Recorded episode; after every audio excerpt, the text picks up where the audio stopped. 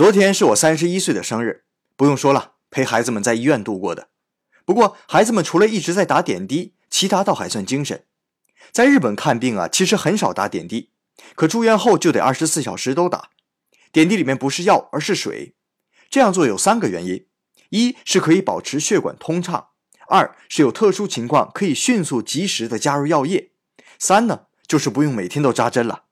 记得我小时候在国内住院，每天最害怕的就是扎针，而日本医院只遭一次罪就可以了。每个点滴都有一个微型控制器，除了控制每分钟流入体内的药量外，还能对药管堵塞、气泡等情况发出警报。为了怕孩子乱动，手上的针头和药管被固定的很妥当，还在手背的白胶带上画了一个皮卡丘的漫画。我的女儿本来不喜欢手上的胶带，可自从有了那个皮卡丘，她认为那是她的小宝贝，说什么也不让摘掉了。